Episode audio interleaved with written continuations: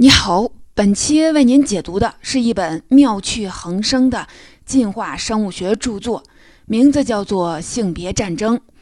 在漫长的进化过程中，为了生存与繁衍，雄性生物和雌性生物围绕着性都进行了哪些博弈与斗争？为什么我们说《性别战争》这本书妙趣横生呢？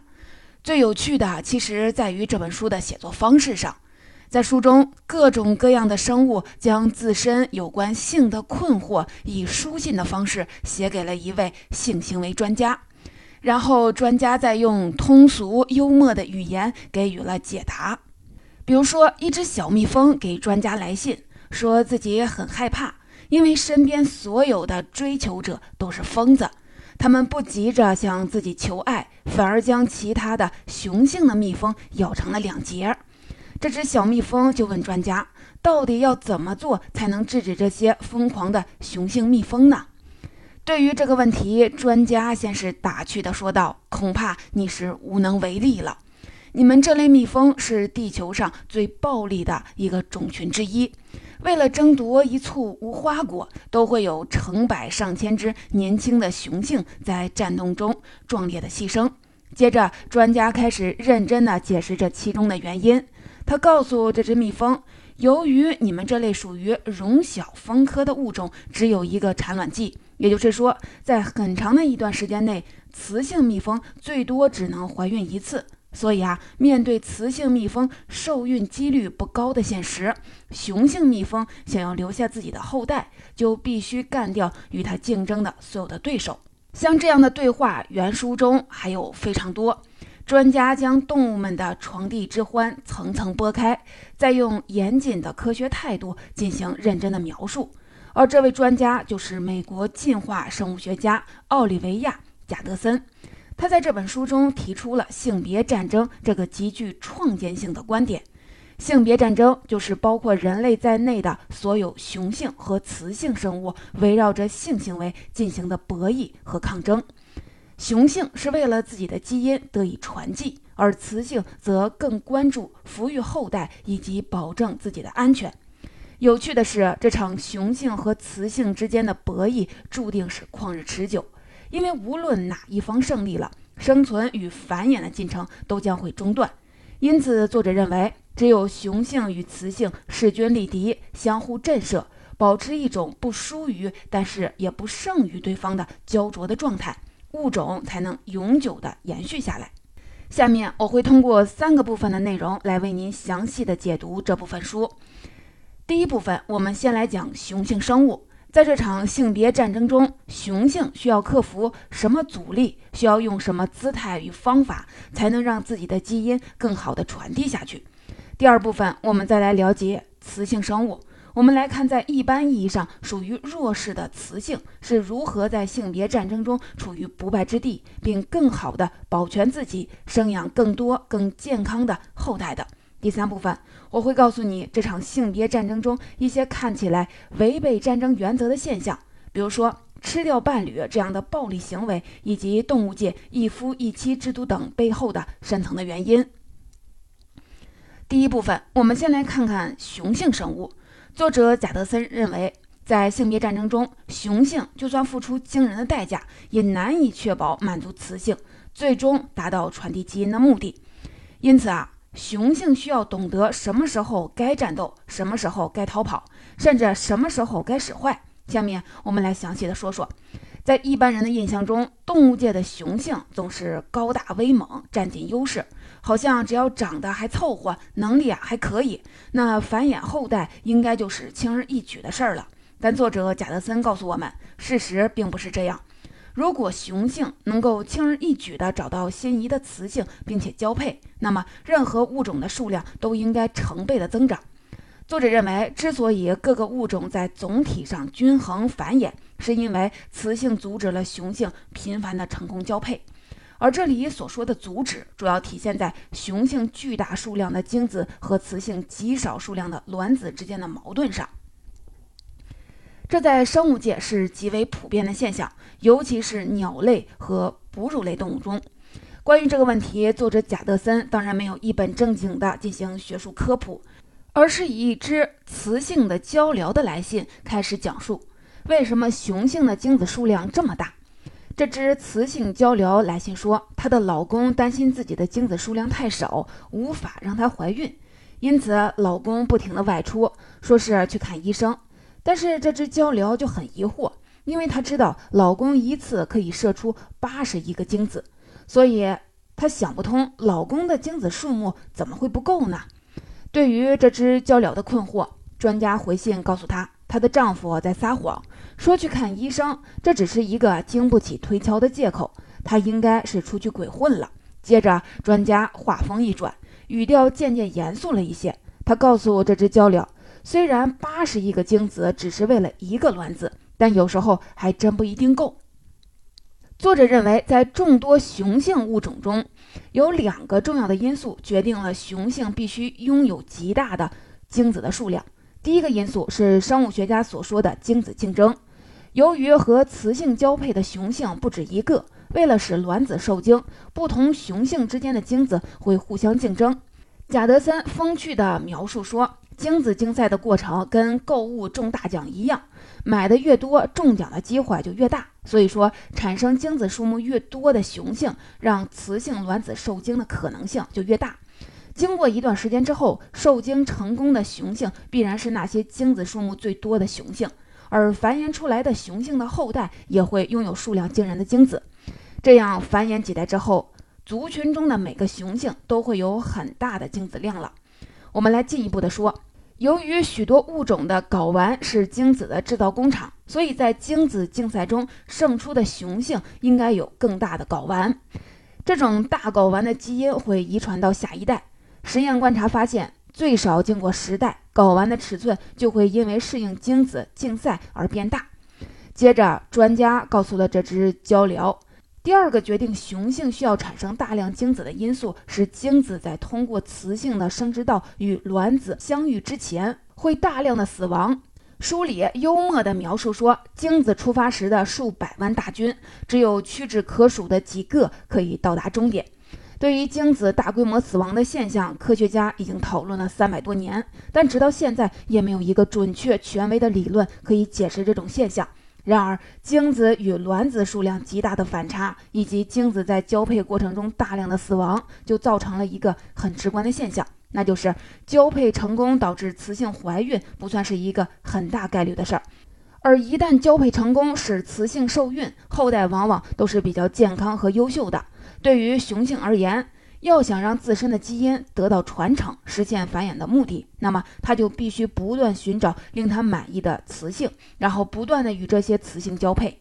这听起来好像也很容易，不过贾德森告诉我们，实际上一点也不容易。我们拿书中的一个片段来说。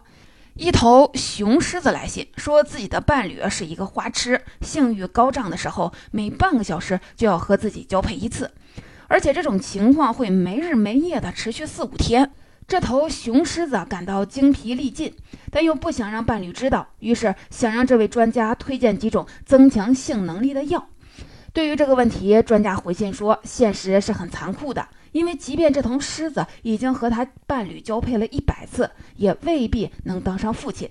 根据调查研究表明，雌性的狮子需要强烈的性刺激才有可能受孕。研究人员估算过，狮子交配能最终导致怀孕的概率不超过百分之一。专家还告诉狮子，不仅仅是狮子，有些物种，比如雌性的兔类、白鼬和家猫，对它们来说，如果没有适当的性刺激，就不会排卵。还有像老鼠这类物种，虽然会自动的排卵，但如果没有足够的性刺激，即使卵子受精也不会怀孕。许多物种中的雌性只有受到足够的刺激才可能受孕，否则啊，它们会不断的与雄性来交配，直到受孕才算是满足。面对这样的情况，作者贾德森认为，雄性动物为了繁衍的目的，就会自觉或者是不自觉地坚守两项原则，并进化出两项重要的技能。我们先来说这两项原则。第一条原则就是判断当下是否是自己唯一的交配机会。第二条原则是判断通过战斗是否可以和更多的雌性交配。雄性必须用这两个原则时刻的提醒自己，以便让自己有更大的胜算战胜对方。在实际的战斗中，光有原则还不够，行为上还必须具备两个重要的技能。这第一项技能就是明确地判断自己与竞争对手之间实力的高低。许多动物都进化出了一套特有的方式来评估对手的实力，比如说熊果蝇通过比较双方视幅的大小来确定对方的实力。视幅是指眼睛在观看物体图像时停顿一次能够看清内容的面积。而对于雄性的大象来说，打斗的因素不仅是身材大小，还要考虑对方是否处于狂暴状态。当一头雄象处于发情狂暴期时，血液中的睾丸激素是正常情况下的五十倍。所以啊，如果一只正常状态的雄性大象遭遇了一头狂暴期的雄象，那么逃之夭夭才是上策。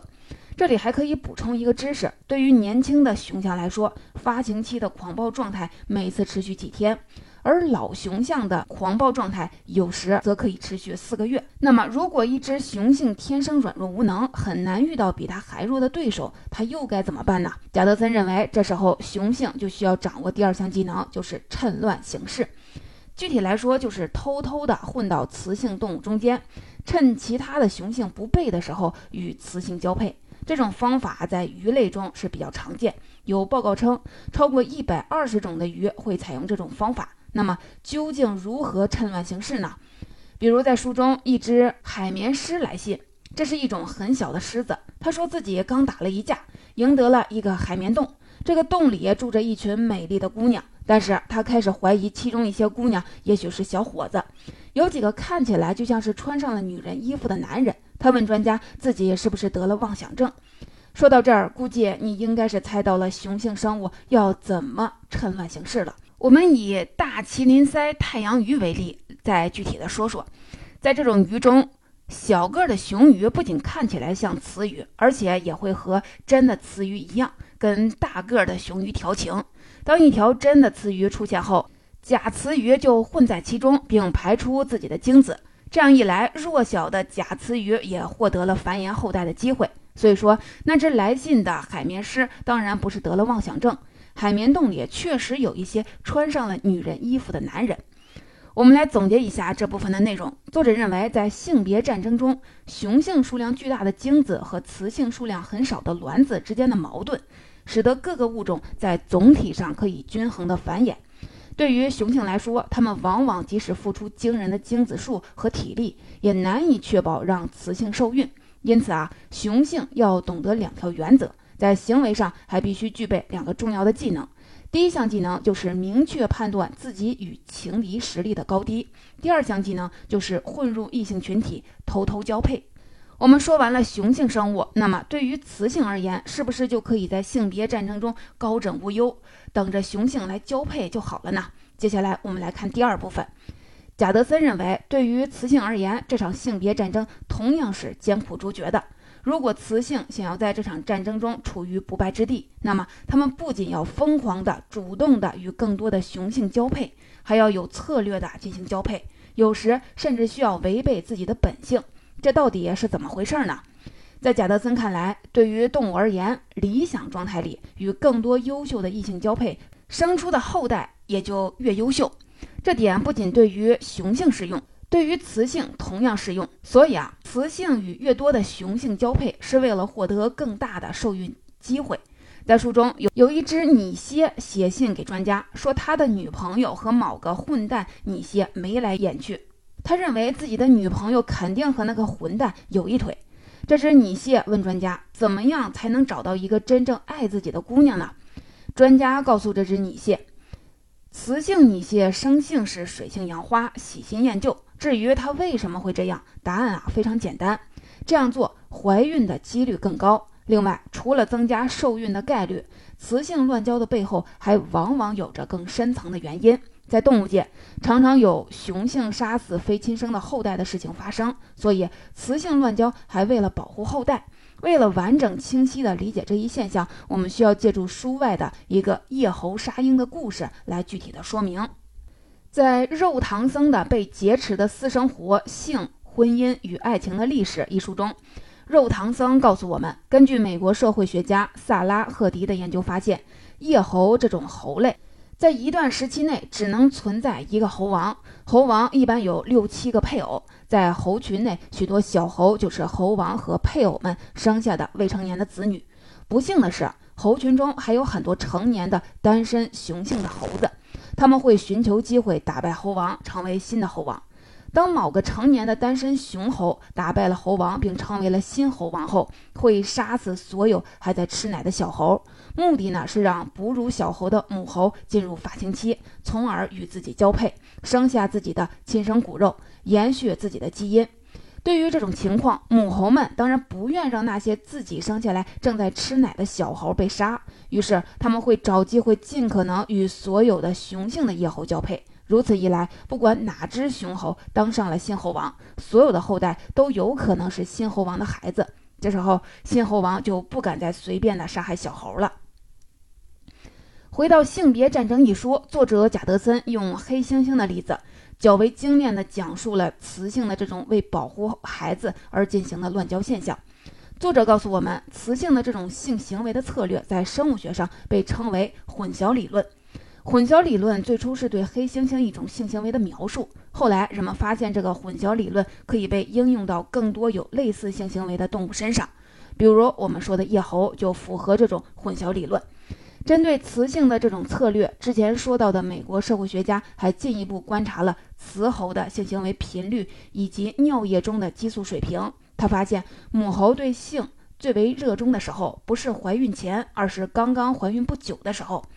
雌猴怀孕后变得更热衷于乱交，目的呢只能是一个欺骗，既欺骗了老猴王，让老猴王以为都是自己亲生的，又欺骗了未来的新猴王，让新猴王认不清其中哪个是自己的孩子。所以啊，我们可以推测，怀孕不久的雌猴和雄性频繁的交配，就是为了阻止未来新猴王的杀婴行为。雌性物种追求乱交的生存状态，在一些动物中还存在着一些特殊的原因。作者贾德森说，在红翼黑鸟中，雌鸟的鸟巢在受到了袭击的时候，所有和它有过性行为的雄鸟都会飞过来帮忙。可以说，这种性行为的策略也是为了保证自己的安全。让我们来总结一下：性别战争中，雄性的乱交行为简单粗暴，它只是为了基因的传承；而对于雌性来说，却还有保护后代和自身生存安全的目的。第三部分，不论是雄性还是雌性，为了维持这场性别的战争，他们分别忍受着自己说不出的苦，进行着世世代代延续下来的最优性行为。除了这些已经模式化了的常态行为，还有一些我们看上去反常的行为，比如像吃掉伴侣这样的暴力行为，以及动物界里的一夫一妻制度等等。其实这些行为的背后都隐藏着深层的原因。我们先来说说暴力行为。动物界的暴力有很多种。我们先来看一下雌性的暴力行为。比如，一只公麻雀拥有了两个配偶，公麻雀只会帮助最先孵化出小鸟的那个配偶，因此，雌麻雀为了确保自己能得到公麻雀的帮助，会将公麻雀另一个配偶生下的卵压碎。贾德森告诉我们，这种暴力产生的最根本的原因是资源的抢夺。雌麻雀是在为自己后代争夺更多的食物以及更多的生存机会。接下来，我们要来说雌雄之间最骇人听闻的暴力行为——吃掉伴侣了。在书中，一只欧洲的螳螂给专家写信，说自己交配的时候，如果先把伴侣的脑袋一口咬下来，他就会觉得更爽。对此，专家告诉这只欧洲的螳螂，大约有八十多种雌性的动物会在交配前、交配中或者是交配后吃掉自己的伴侣。其中，除了很多人已经知道的蜘蛛，还有几种螳螂和蝎子也在犯罪名单当中。这种匪夷所思的行为究竟是为何会出现呢？贾德森说，这其中包含了各种复杂的进化原因。目前公认的理论认为，这其中包括物种成本效益、精子竞争和神秘的雌雄淘汰计划。在某些物种中，雄性虽然被吃掉了，但它的后代却因此具有了演化优势。比如说，一种雌性的花园蜘蛛，它们每消化完一只雄性蜘蛛后，身体就变得更丰满而健康，从而使得后代更优秀。这是雄性用身体喂养了与自己交配过的雌性，这样可以提高下一代的孵化与成长几率，最终能够让自身的基因传递下去。除了这些动物界的暴力行为，一些物种的一夫一妻的状态又是怎么回事呢？在大自然中究竟有没有天生忠贞的动物呢？从行为表面来看，这样的动物是有的。贾德森就告诉我们，像黑秃鹰、寒鸦、迪克小羚羊等小动物，就是忠贞不渝的典范。可是，他们这样的行为并不是因为道德，而是生存选择的结果。在这些动物中，一些雌性由于没有能力单独的抚养后代，所以他们选择和自己的伴侣实行一夫一妻制，让伴侣和自己一起抚养后代。这种行为，作者称之为一夫一妻的贤妻理论。贾德森还说，有一种螳螂虾在青春期就可以配对了。一旦配对成功，双方就会抓紧一切的时间挖个洞穴，然后一生都守在洞穴口等待着猎物，从不离开彼此，也从不走出洞穴。这是因为螳螂虾不像是其他的虾那样有坚硬的外壳，它们的身体很软，在洞穴外根本就活不下来，更别提出去沾花惹草了。另外，由于这种虾在成年后会停止分泌防止洞穴坍塌的粘液。所以啊，他们必须趁着青春期早早的就找到配偶，在双方成年前尽快的挖好一个洞。也就是说，即使这两只螳螂虾后来互相的看烦了，也没有能力再去新筑一个洞了，所以只能在一个洞里一生的厮守。由此可见，动物选择一夫一妻，有时是为了生存。如果某种物种的雄性与雌性相互离开，会对彼此产生生存上的危险，那么它们就会保持一夫一妻的关系。关于这个现象，作者称之为“一夫一妻”的危险理论。在生物界，一夫一妻的例子啊，其实并不多见，其原因也不尽相同。而人类社会的主流为什么偏偏选择了一夫一妻呢？据作者的推测，除了文化压力之外，很可能是因为实行一夫一妻制的人，比那些不实行一夫一妻制的人有着更高的生殖成功率。人类的配偶制度不同于大部分的动物。恰恰说明人类生命体的构成含有一种超越生物本性的机制，这点也许比其他动物更高明。在我们熟知的《自私的基因》这本书里，作者理查德·道金斯就认为，物种千奇百怪的行为虽然常常被人类文化赋予利己、利他、道德、非道德等等含义，但在实质上，基因都是自私的。几乎所有的动物行为都是出于本能需要。基因在某种算法里判断利弊，引导行为进行取舍，最终的目的还是将更加优质的基因传承下去。换句话说，任何物种都是基因制造的机器，也都是基因的奴隶。除了我们讲到的暴力行为、一夫一妻制度，书中还描述了雌雄同体，甚至是无性行为的生殖方式。所有两性之间的战争与和平，归根结底不过是为了繁衍后代、传播基因。总结本期的内容，我们就聊完了。接下来，我们一起来总结一下。在第一部分中，我们讲述了在性别战争中，雄性数量巨大的精子和雌性数量很少的卵子之间的矛盾，使得各个物种在总体上可以均衡繁衍。对于雄性来说，它们往往即使付出了惊人的精子数和体力，也难以确保让雄性受孕。因此，雄性必须具备两个重要的技能。第一项技能就是明确判断自己与情敌实力的高低。第二项技能就是混入异性群体，偷偷的交配。在第二部分中，我们讲解了在性别战争中，雌性极具策略的乱交，是为了避免雄性对自己后代的杀戮，